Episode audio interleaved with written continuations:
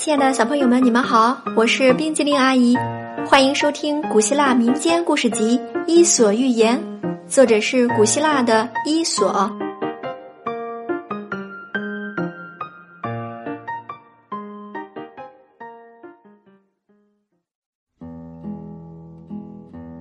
接下来我们要讲的故事是《狐狸和葡萄》。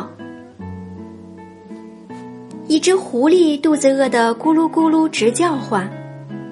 他忽然看见前面不远的地方有一个葡萄架，上面挂着一串串晶莹剔透的葡萄。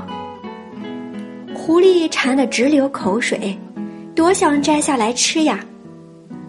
于是他使尽全身力气，连蹿带跳的够啊够啊，可是怎么也够不着。急得他在葡萄架下转了又转，看了又看，还是想不出什么办法摘到葡萄。最后，他无可奈何的走了。